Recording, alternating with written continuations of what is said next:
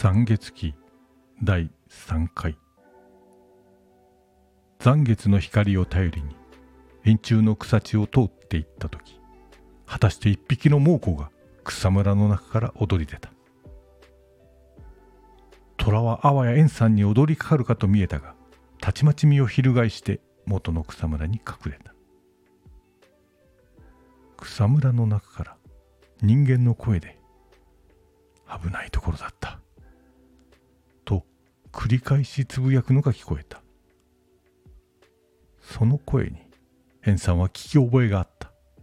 恐怖の中にも彼はとっさに思い当たって叫んだ。その声は我が友李長氏ではないか。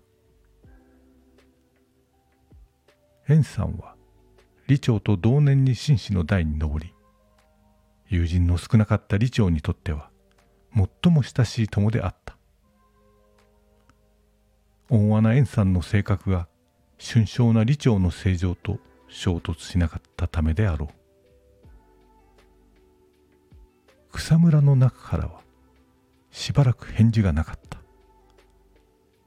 忍びなきかと思われるかすかな声が時々漏れるばかりであ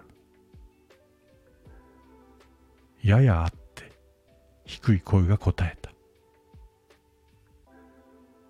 いかにも自分は老妻の理長である。